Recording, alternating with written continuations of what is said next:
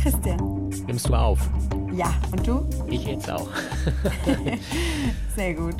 Weißt du, wie viele Studien es zur Frage gibt, wie sich der Klimawandel auf die Landwirtschaft in den USA oder in Europa auswirkt?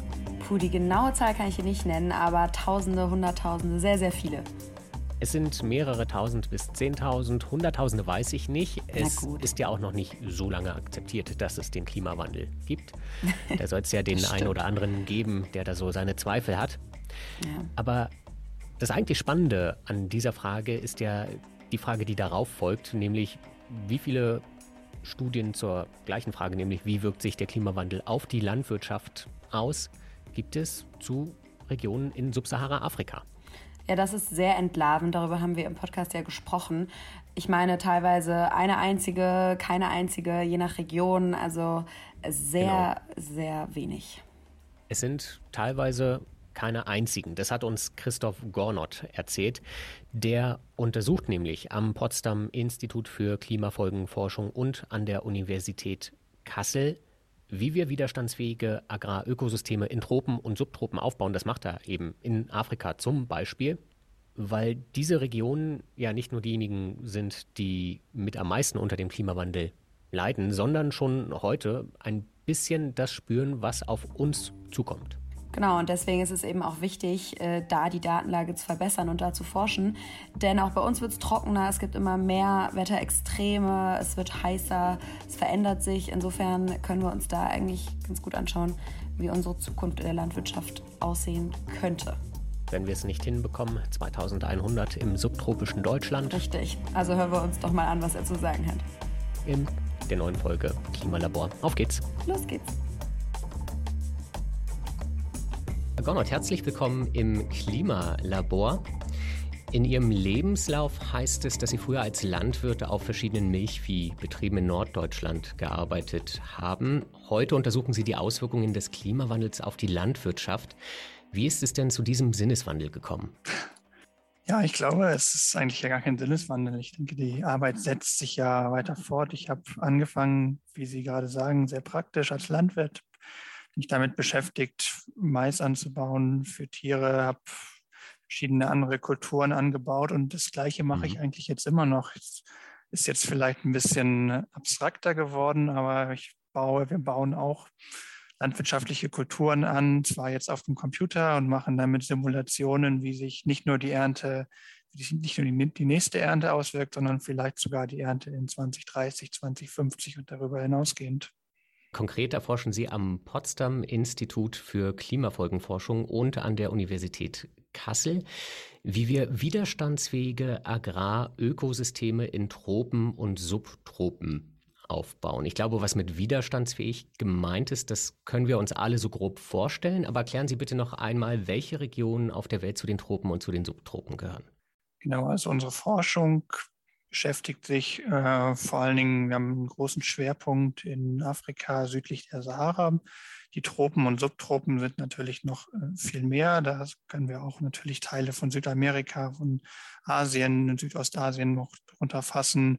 Genau, ganz konkret geht unsere Forschung, haben wir tatsächlich die meiste Forschung in Afrika südlich der Sahara. Also das sind Regionen wie Ostafrika, in Ländern wie Tansania oder Kenia und auch mhm. in Westafrika arbeiten wir sehr viel, in Burkina Faso oder auch Ghana.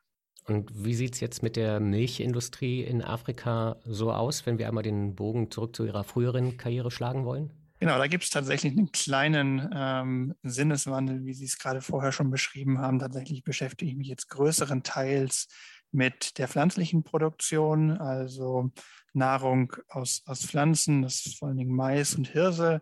Wir machen auch ein bisschen, arbeiten wir auch zu weiterhin Milchviehhaltung oder Tierhaltung mhm. im Allgemeinen. Und gerade in Westafrika spielt die auch eine sehr große Rolle. Also da sind sozusagen Tierhaltungssysteme oder sogenannte pastorale Systeme spielen da ja eine sehr große Rolle. Und das sind natürlich ganz andere Systeme, als wir sie vielleicht aus Europa oder auch aus Deutschland kennen. Also nicht Hoch, Können Sie da mal so einen Unterschied nennen? Ja, genau. So also jetzt vielleicht nicht hochindustrialisiert, geballt, dass da äh, sehr viele Milchkühe in einem Stall stehen und wirklich auch auf sehr hohe Milchleistungen gefüttert werden, hm. sondern das ist tatsächlich alles ein, ein nomadisches System, wo Nomaden rumreisen, je nach Futtergrundlage und versuchen da halt das Beste, was halt in einer extrem trockenen Region, also das ist halt die Region, die direkt unter der Sahara liegt, hm. da halt irgendwo eine hm. Futtergrundlage für, für, ihre, für ihr Einkommen und auch für die Ernährungssicherheit zu, hm. zu gewinnen. Gibt es trotzdem auch Parallelen jetzt auf Ihr Forschungsgebiet bezogen, wenn Sie sagen, Sie können sich noch erinnern aus Ihrer praktischen Arbeit in Norddeutschland, ähm, wie sich das Ganze verändert und wie das dann in südlich der Sahara in den afrikanischen Ländern aussieht?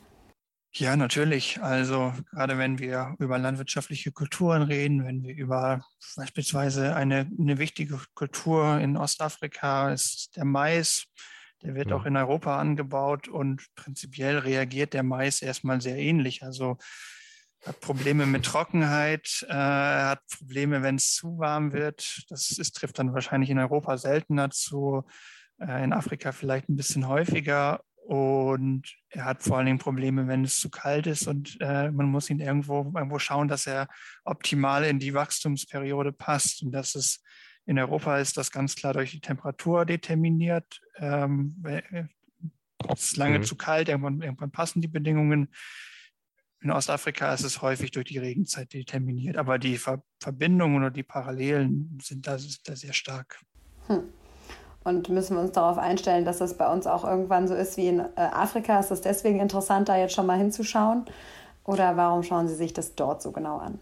Ich glaube, zwei Punkte kann man da nennen. Also erstmal, wir können natürlich eine ganze Menge lernen, auch aus anderen Ökosystemen. Das sind auch erstmal Ökosysteme oder Agrarökosysteme, vielleicht auch im, im südlichen Europa, wo wir auch viel lernen können. Wie gehen die mit Wasserknappheit um? Wie gehen die mit Trockenheit um?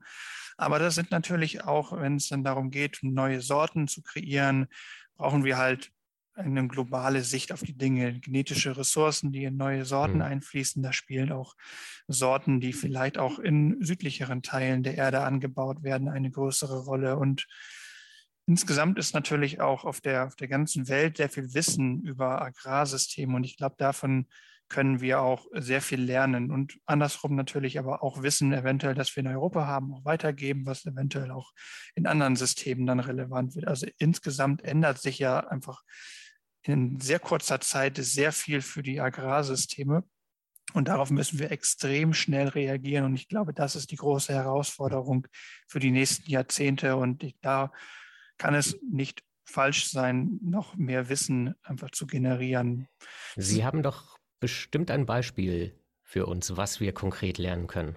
Genau, also wir haben zum Beispiel, wenn wir, nehmen wir mal das, das Beispiel äh, Westafrika auf. Da haben wir zum Beispiel auch sehr interessante Konstellationen, dass es da Nährstoff- und wassersparende Methoden gibt, die die Landwirte in der Region schon seit vielen Jahren anbauen, die sogenannte Say-Pits, die, wo sozusagen kleine Lunken in die, in die Böden gegraben werden und die halt Wasser und Nährstoffe sehr sparsam mit umgehen, in sehr, einer sehr trockenen, sehr nährstoffarmen Umgebung. Und das ist natürlich spannend, weil so gerade in Europa haben wir ja vielleicht eher die Diskussion, dass nicht, dass wir jetzt Bedingungen wie in der Sahara haben, aber dass wir eigentlich zu viel Nährstoffe brauchen, dass Teil der Nährstoffe im Grundwasser verloren gehen, dass es Auswaschung gibt und das mit entsprechenden Umwelteinflüssen. Und ich glaube, wenn wir da etwas lernen können, wie wir vielleicht sparsamer mit Nährstoffen umgehen, die wiederum eventuell wie bei Stickstoff zum Beispiel auch hohe Treibhausgasemissionen mitbringen, dann ist das auf jeden Fall sehr positiv. Mhm. Mehr Effizienz ist das Stichwort sozusagen. Genau, bessere Nutzung der Ressourcen oder mehr Effizienz. Jetzt, wie würden Sie denn den Forschungsstand in dem Bereich jetzt insgesamt beschreiben? Ist er aus Ihrer Sicht zufriedenstellend oder muss sich da noch viel mehr tun? Ja, also insgesamt stellen wir fest, es gibt auf jeden Fall da eine Diskrepanz, was die Forschung angeht. Wenn wir uns anschauen, wie viel wissenschaftliche Papiere, sogenannte Paper, veröffentlicht werden und für das Beispiel Subsahara-Afrika und jetzt mal in andere Regionen in Europa oder zum mhm. Beispiel mhm. auch eine extrem gut erforschte Region ist zum Beispiel der, der sogenannte Corn Belt, also der Maisgürtel in, in den USA. Da wird einfach Tausende, Zehntausende Paper, die da schon publiziert werden und jedes Jahr kommen noch Hunderte dazu. Und auf der anderen Seite haben wir Regionen in Subsahara-Afrika, die wo es noch kein einziges Paper zu gibt mhm. zu einzelnen Technologien. Und ich glaube, da ist natürlich gibt es eine Lücke und diese Lücke, da müssen wir dran arbeiten, dass wir da eine gleichmäßigere Verteilung von mhm. Wissen und Forschung auch bekommen. Das heißt, da gibt es keine Daten, niemanden, der das Ganze erhebt. Ähm, wieso nicht? Also wieso wird das bisher so wenig angeschaut? Das ist eine gute Frage. Wir haben, also Sie haben ja mehrere Teilfragen gestellt. Also genau, erstmal die erste Frage ist, gibt es keine Daten? Die zweite Frage, gibt es niemanden, der da forscht? Und genau, wenn es um Daten geht, muss man tatsächlich sagen, so die Beobachtungsdaten, die wir aus der Vergangenheit kennen, die sind einfach, also wir nehmen jetzt nochmal wieder das Beispiel aus den USA, aber ich glaube, das ist mit Deutschland vergleichbar, unglaublich äh, große Datensätze, sehr genau erhoben, eigentlich keine Fehler, die sich in diesen Daten finden. Und deswegen ist es natürlich leicht zu sagen, okay, ich knüpfe meine Forschung an den, diesen wunderbaren Datensatz, den es zu Erträgen im, im Kornbelt gibt, an. Und da kann man auch leicht was publizieren. Die ganzen wissenschaftlichen Journale wissen, dass es ein hochqualitativer Datensatz ist. Und da hat man das nicht auf jeden Fall deutlich leichter, da auch in, ein, in eine gute wissenschaftliche Zeitschrift mitzukommen. Und wenn man dann in Subsahara-Afrika schaut, dann gibt es halt mhm. Regionen, mhm. wo es wirklich auch keine Daten gibt oder die Daten, die gibt, die es gibt, sind eventuell nicht verfügbar. Und das ist natürlich schon eine Schwierigkeit, dass man da erstmal viel mehr Arbeit investiert. Man muss, muss sich Partner suchen, mit denen man zusammenarbeitet. Man braucht normalerweise eine Kombination. Also wenn wir jetzt aus europäischer Sicht Forschung in Subsahara-Afrika betreiben, machen wir das immer sehr eng zusammen mit, mit lokalen Partnern. Dann muss man Forschungsprojekte generieren, bekommen. Das erfordert auch wieder Aufwand. Und naja, der Aufwand ist einfach höher, aber und deswegen gibt es entsprechend wenig Informationen. Das muss man mhm. einfach so sehen. Und das hat ja auch direkte Konsequenzen, weil wir sind ja nicht die Einzigen, die sich auf den Klimawandel vorbereiten müssen. Wenn man keine Daten zu, sage ich jetzt mal, Westafrika hat, weiß man ja auch nicht, was vielleicht in 30, 40, 50 Jahren dort passiert. Keine Frage. Der Klimawandel ist erstmal ein globales Problem, das wir global angehen müssen. Da müssen alle Staaten, alle Regionen mithelfen, um dieses Problem zu lösen. Das ist kein Problem, was wir in Europa oder in Deutschland lösen, sondern das ist ein globales Problem. Und entsprechend braucht es hier auch ein globales Commitment. Und wir müssen wirklich schauen, dass wir uns da in eine Richtung bewegen, dass wir auch hier entsprechend Informationen bereitstellen auf der einen Seite. Auf der anderen Seite müssen wir aber auch nochmal sehen, dass gerade die Region, also in Subsahara-Afrika eigentlich auch die am meisten verwundbare Region ist, also am, hm. sagt am meisten vulnerabel ist, weil halt hier die Effekte des Klimawandels noch viel größer sind. Wir haben schon jetzt sehr warme Temperaturen, die werden noch wärmer, die Wasserknappheit einfach durch steigende Temperaturen, durch veränderte Niederschlagsmuster, wird noch zunehmen und auf der gleichen Seite werden Extreme zunehmen und das sind wichtige Aspekte und das Ganze wirkt sich auf die landwirtschaftliche Produktion aus und das wiederum wirkt sich auch auf sowas wie Ernährungssicherheit aus und das ist halt ganz wichtig, weil das sind hm. Punkte, die wir in Europa nicht kennen und wo wir wirklich schauen müssen, dass wir die auch adressieren. Können Sie noch einmal für, für uns vielleicht sagen, welche Nationen zählen denn zum Beispiel zu Subsahara-Afrika und wie sind denn dort konkret die klimatischen Bedingungen, wenn Sie sagen, dass es denen jetzt schon nicht so gut geht? Genau, also der afrikanische Kontinent hat ja ähm, sehr, sehr viele Länder, an die 52 Länder hm. und sozusagen alle Länder unterhalb der Sahara werden zu Subsahara-Afrika gezählt. Und genau, also man zählt sozusagen die Sahara und die nordafrikanischen Länder nicht dazu und alle anderen zählen dazu. Also es ist der gesamte Kontinent ohne die Sahara-Länder oder die, die Länder, die hm. an der Sahara liegen. Jetzt habe ich die zweite Frage vergessen, die Sie gefragt haben. Das Wetter, wie das Wetter dort ist oder die Witterungsbedingungen, das Klima. Das Wetter und die Klimabedingungen sind auch entsprechend divers. Also ich habe ja schon eingangs erwähnt, wir haben auf der einen Seite vielleicht die Sahelzone, das ist die Zone, die direkt unter der Sahara liegt, noch an die, mhm. in die Sahara angrenzt, wo wir extrem trockene, fast wüstenartige Bedingungen haben. Also wir haben da Niederschläge, die ähm, ja bis in die Wüste fast nahe Null gehen oder zumindest auch irgendwie deutlich unter 200, 300 Millimeter liegen mit entsprechenden Temperaturen, wo es wirklich extrem schwierig ist, überhaupt irgendwas anzubauen. Wenn, dann funktionieren sehr trockenresistente Hirsen, aber alles andere funktioniert schon fast gar nicht.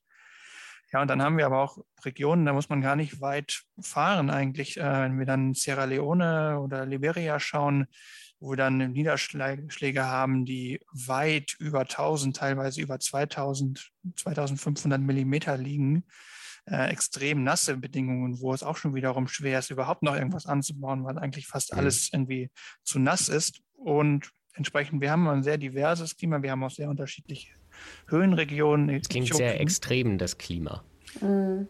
Ja, Äthiopien hat ja zum Beispiel auch ähm, sehr, sehr große Höhenlagen, wo es dann auch wiederum kalte Regionen gibt, wo dann zum Beispiel auch sowas wie Weizen oder Weizenähnliche Pflanzen angebaut werden, die in anderen Teilen von Subsahara vielleicht auch nicht wachsen, weil es zu warm ist. Und also diese One Size Fits All, es gibt es auf jeden Fall da auch nicht. Man muss das auf jeden. Fall die ganze Komplexität und die ganze Diversität des Kontinents mit betrachten. Und ist das aus der Entfernung überhaupt möglich? Also Sie haben gesagt, Sie arbeiten mit Partnern zusammen, aber man fragt sich natürlich auch immer häufig, das muss doch auch vor Ort erforscht werden. Wie funktioniert diese Zusammenarbeit und was haben dann auch die afrikanischen Länder für sich davon? Partnerschaft ist hier wirklich sehr wichtig und das ist halt die große Herausforderung, dass man natürlich mit kulturellen Barrieren, mit eventuell Sprachbarrieren umgeht und da dennoch eine gute Zusammenarbeit auf Augenhöhe e-, etabliert. Also wir haben sehr viele Partner in sehr vielen afrikanischen Ländern, mit denen wir seit Jahren sehr eng zusammenarbeiten.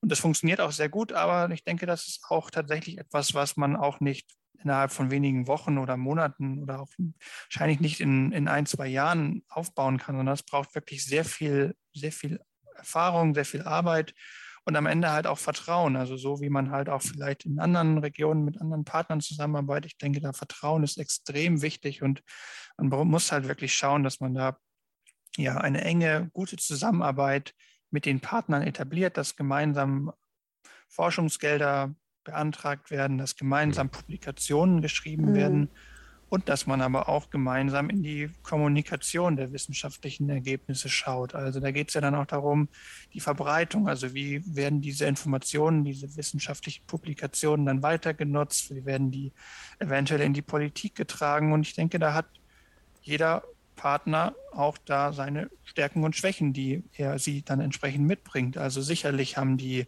zum Beispiel auch die Partner vor Ort viel bessere Beziehungen zu den lokalen Politiken, zu Verbreitungsmechanismen. Auf der anderen Seite fehlt es vielleicht teilweise in, bei afrikanischen Partnern einfach an infrastruktureller Ausstattung. Also wir arbeiten ja zum Beispiel mit Modellen und die brauchen halt sehr viel Computerleistung und das ist einfach ein Limitierungsfaktor, den es teilweise geben kann. Das muss man halt auch so sagen.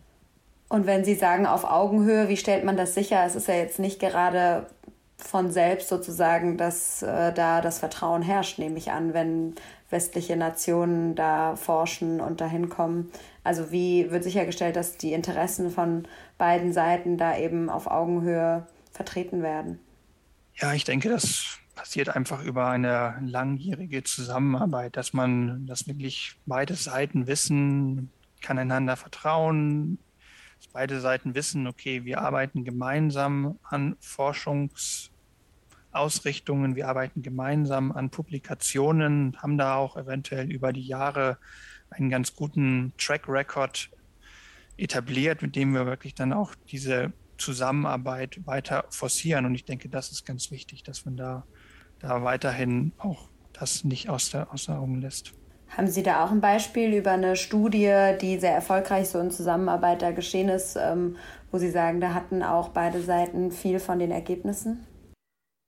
Ja, also ich kann ein Beispiel nennen. Das ist jetzt noch nicht so ein altes Projekt, aber die Zusammenarbeit ist, ist schon, schon deutlich älter. Also wir arbeiten jetzt äh, sehr eng zusammen mit in einem Projekt, wo es wirklich darum geht, Anpassungsempfehlungen zu geben für die nationalen Anpassungspläne der jeweiligen Länder. Also jedes Land muss ja äh, neue Anpassungspläne aufstellen. Das ist das, was mit dem Paris-Abkommen vereinbart wurde und wo wir jetzt wirklich sehr eng mit westafrikanischen WissenschaftlerInnen zusammenarbeiten und gemeinsam Daten erhoben haben, wo wir gemeinsam geschaut haben, okay, wie können wir die Modellergebnisse auswerten und dann halt auch in die Politik tragen. Und das ist, glaube ich, auch ganz wichtig für diese Partnerschaft, dass es sozusagen auch nicht nur eine rein wissenschaftliche Partnerschaft ist, sondern tatsächlich eine sehr praktische Partnerschaft. Also die Implementierung spielt wahrscheinlich auf dem in Subsahara-Afrika noch eine größere Rolle als vielleicht in anderen Teilen der Welt. Und entsprechend ist es da wirklich extrem wichtig, da auch denn diese Partnerschaft zwischen Wissenschaft und Wissenschaft, also Nord und Süd, aber auch zwischen wissenschaftlichen Partnern und Partnern aus der Politik zu haben. Und genau da haben wir jetzt äh, gemeinsam mit genau einem größeren westafrikanischen Forschungsinstitut auch verschiedene Produkte kreiert, die halt auch eine sehr hohe Sichtbarkeit hatten, sowohl bei afrikanischen, in der afrikanischen Politik als auch in, der, in Nordeuropa. Partner in der Politik, finde ich, ist ein sehr gutes Stichwort für den ersten oder die erste Chief Heat Officer von Afrika, weil es ja tatsächlich die Datenlage teilweise so gravierend schlecht ist, dass man sich in Sierra Leone, in der Hauptstadt Freetown, dazu entschlossen hat, die 34-jährige, ich hoffe, ich sage Ihren Namen richtig, Eugenia Kagbo zum Hitzevorstand zu ernennen. Ist eine ehemalige Bankerin, 34 Jahre alt, zweifache Mutter, die jetzt dafür sorgen soll, dass in Sierra Leone Daten über die Hitzeentwicklung gesammelt werden. So rum. Können Sie sich vorstellen, auch mit, mit solchen ähm, Projekten dann zusammenzuarbeiten? Das ist jetzt auf ein Jahr, glaube ich, wenn ich das richtig gelesen habe, erst einmal begrenzt. Aber es gibt schon andere Nationen in Afrika, die gesagt haben, das finden wir eigentlich ganz gut. Das wird von einer amerikanischen Stiftung auch finanziert. Das wäre ja ein Ansatz, oder? Ja, ganz klar. Also das sind natürlich genau diese Art von Projekten und von, von Initiativen, mit denen wir auch sehr eng zusammenarbeiten. Und Sie haben es angesprochen. Ich denke, das ist ein ganz wichtiger Punkt, dem wir uns auch stellen müssen, dass halt die Datenlage, also sowohl die Verfügbarkeit von Daten häufig schwierig oder sehr begrenzt ist, aber auch die Datenqualität. Also wir müssen da beides mitbedenken. Und ich denke, das sind ganz wichtige Punkte, wo wir auf jeden Fall mehr investieren müssen. Also Tatsächlich ist es so, wenn wir, das trifft für fast alle Länder auf dem afrikanischen Kontinent zu oder vor allen Dingen auch südlich der Sahara, dass wenn wir uns die Verfügbarkeit von Wetterstationen anschauen, dass die in den letzten Jahren in fast allen Ländern deutlich abgenommen hat. Das ist natürlich etwas, wenn wir sagen, wir brauchen bessere Daten, um auf den Klimawandel vorbereitet zu sein. Und auf der anderen Seite nehmen die, die Messstationen ab, dann wird unser Messnetz, auf dem unsere Entscheidungen basieren, immer geringer. Ich muss dazu aber auch noch sagen, also mittlerweile sind wir nicht mehr alleine auf Stationen angewiesen. Wir versuchen mhm. natürlich auch andere Informationen noch zu integrieren. Beispielsweise Satellitendaten spielen dann mittlerweile auch eine sehr große Rolle. Aber nichtsdestotrotz ist das ein wichtiger, wichtiger Punkt. Aber wieso hat denn die Zahl der Messstationen abgenommen? Vielleicht müssten wir das noch, vielleicht, wenn Sie so freundlich sind, das noch einmal zu erklären. Ja, das hat wahrscheinlich sehr unterschiedliche Gründe und es sind teilweise politische Gründe, teilweise Gründe, die irgendwo auch was mit Budgetausstattung zu tun haben. Also es ist natürlich erstmal teuer, eine, eine, Messstation zu betreiben. Die muss regelmäßig gewartet werden, die braucht regelmäßig neues Equipment, muss diese Daten, also die brauchen auch wiederum eine Qualitätskontrolle. Ist das alles plausibel, was diese Station misst? Dies braucht dann wiederum technisches Personal, das entsprechend geschult ist. Und ja, es ist natürlich auch teilweise leicht zu sagen, ach naja, wir schmeißen mal 20 Prozent unserer mhm. Messstationen raus und sparen da vielleicht 20 Prozent unseres Haushalts, mhm. ähm, der da, dafür vorher draufgegangen ist. Aber man hat natürlich, es ist natürlich eine, eine fatale Entscheidung, wenn man sich das langfristig anschaut. Und so ein Chief Heat Officer oder Hitzevorständin, wie Christian, du das dann gerade übersetzt hast, Was genau kann die Ihrer Meinung nach bewirken? Also die Aufgaben sind ja total vielfältig, die da so beschrieben werden. Was glauben Sie denn, sind da gerade in Subsahara-Afrika, steht da auf der vordersten Liste? Ich meine, jetzt mal ganz naiv gesprochen, heiß war es doch da schon immer. Ja, aber ich glaube, wir haben verschiedene Aspekte, die wir da betrachten sollten. Also erstmal ist das natürlich, das natürlich eine unglaublich große Signalwirkung, ähm, dass man sagt, okay, jetzt ein Land und die führen eine Person ein, die sich mit Hitze beschäftigt oder die sich mit Dürren beschäftigt oder Ertragsausfällen und äh, das auf höchstem politischen Level. Und das ist, glaube ich, schon extrem wichtig, da auch da diese Sichtbarkeit zu erzeugen und diese Sichtbarkeit zu kreieren und zu sagen, ja, wir sind hier verschiedene afrikanische Länder nehmen das Problem wirklich sehr ernst. Und es ist so ernst, dass wir da mittlerweile einfach auch Positionen für schaffen müssen, die sich mit dem Problem beschäftigen. Nichtsdestotrotz muss man natürlich aber auch dann darunter schauen und sagen, ja, wie ist denn die Ausstattung darunter? Also das wäre dann die nächste Frage. Was ist dann die, was sind denn die Möglichkeiten für den Chief mhm. Officer? Welche Gestaltungsmöglichkeiten hat sie? Und äh, wenn wir dann sagen, auf der einen Seite bleiben wir mal bei dem Beispiel, was ich vorher genannt habe, dass eventuell Stationen abgebaut werden, dass Personal reduziert wird. Da, sowas darf natürlich nicht parallel passieren. Da muss man natürlich sicherstellen, dass da weiterhin noch eine hohe Qualität Messdaten vorhanden ist und die eventuell auch noch ausgebaut wird. Ich fand die Beschreibung in einem Bericht, ich habe leider vergessen, wo, das war sehr nett, dass gesagt wurde, es ist gut, dass es jemanden gibt, der jeden Tag aufsteht oder die in dem Fall jeden Tag aufsteht und nur an den Klimawandel denkt. Das war bei Quartz. Ja, das, und das hat ja auch so eine Leuchtturmwirkung. Das ist ja der Name, der ist ja schon sehr eindeutig. Genau, ich glaube auch, dass es, also genau wie Sie sagen, das ist ja sehr wichtig, dass es Menschen gibt, die dieses Problem in die Politik tragen. Und genau häufig, also gerade wenn wir uns auch viele westafrikanische Länder anschauen, sind die Probleme vielfältig und auf jeden Fall auch nicht alleine auf den Klimawandel beschränkt. Das muss mhm. man auch ganz ehrlich so sagen. Also auch bewaffnete Konflikte spielen eine Rolle und sicherlich ist da der Klimawandel vielleicht nicht immer ganz oben in der Prioritätenliste. Aber wir müssen halt auch mitdenken, das ist halt auch kein Thema, wo wir sagen, ach, schauen wir in zehn Jahren nochmal, wie weit wir da sind, weil wenn wir da nicht jetzt handeln, dann ist es in zehn Jahren zu spät. Also wir werden Kippelemente überschreiten, die wir nicht mehr reversibel machen können. Wir sagen hier ja immer, dass die Auswirkungen äh, gerade eben in diesen afrikanischen Ländern ja schon so viel früher und jetzt schon so deutlich zu spüren seien. Wie groß ist denn das Bewusstsein dort vor Ort, wenn Sie da mit den Partnern sprechen für die Problematik? Ich denke, das Problem ist gerade wenn wir auf die, auf die lokale Ebene schauen, sehr klar und sehr bewusst.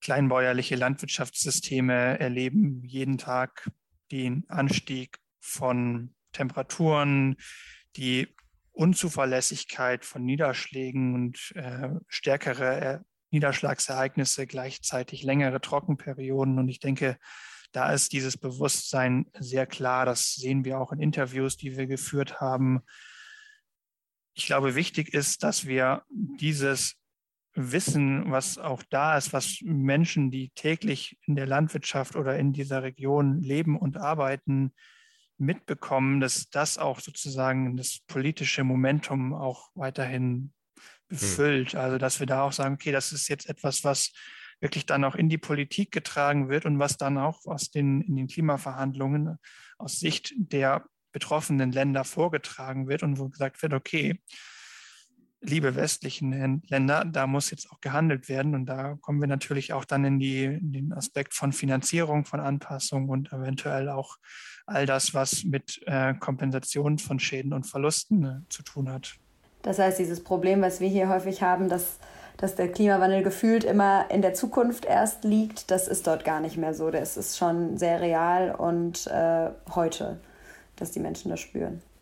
Ich denke, ja, das lässt sich auf jeden Fall so sagen. Also es mag natürlich da auch Unterschiede geben, wie es die in Deutschland auch gibt, aber ich denke, also fragen Sie mal die deutschen Landwirte äh, zum, und Landwirtinnen zum Klimawandel. Ich denke, da gibt es ja auch schon ein Bewusstsein, zumindest, dass es sehr stark jetzt auch die Wetterextreme in den letzten Jahren auch die Landwirtschaft geprägt haben. Und ich denke, da haben auch Personen oder Menschen, die halt wirklich in der Landwirtschaft tätig sind, einfach auch ein stärkeres Bewusstsein, weil es sie sehr viel stärker betrifft. Klar, wenn man mhm. irgendwie so vielleicht nur zum Spazierengehen mit dem Wetter beschäftigt, äh, dann mhm. ist es vielleicht auch nicht so real und dann ist es vielleicht auch nicht äh, so das große Problem. Aber wenn äh, die Existenzgrundlage davon abhängt, dann ist es halt ja sehr viel, sehr viel valider und sehr viel präsenter, dieses Problem. Jetzt bleibt natürlich am Ende noch so mehr oder weniger die Frage, wie zuversichtlich Sie sind, dass sich die Lage verbessert. Ja, das ist ein wichtiger Punkt und gut, dass Sie es auch nochmal fragen. Ich denke, wenn wir in die Zukunft schauen, wir haben auf jeden Fall enorme Herausforderungen zu bewältigen. Das steht außer Frage. Und gerade die landwirtschaftlichen Systeme in Subsahara-Afrika müssen sich da extrem stark anpassen, wandeln, um diesen neuen Herausforderungen gerecht zu werden. Aber wir müssen auch sehen, dass es durchaus auch einfach gute Lösungen, gute Informationsquellen bereits gibt und praktische Lösungen auch da sind, die implementiert werden können. Also ich denke, darauf müssen wir uns fokussieren und sagen, okay, wir müssen jetzt wirklich in die Ausgestaltung von Anpassungsmaßnahmen gehen und die besser machen und müssen schauen, wie wir diese Informationen wirklich auch nicht nur weiter wissenschaftlich erforschen, sondern auch in die Praxis bringen. Und wir drücken die Daumen, dass die Chief Heat Officer oder die erste Hitzevorständin ihren Beitrag dazu leisten kann und äh, ja, vielleicht erleben wir das ja auch bald in vielen weiteren Ländern. Auch bei uns, denke ich, wäre das gar nicht mal so unsinnvoll. Es gibt tatsächlich schon zwei andere weltweit. Sie ist erst die Nummer drei. Das stimmt. Aber in Europa gibt es auch noch keine, oder? In Miami Griechenland, und ich. Griechenland. Ah ja, doch, das ist auch Europa natürlich. ähm, vielen Dank für das Gespräch, Herr Gornert. Vielen Dank. Ihnen.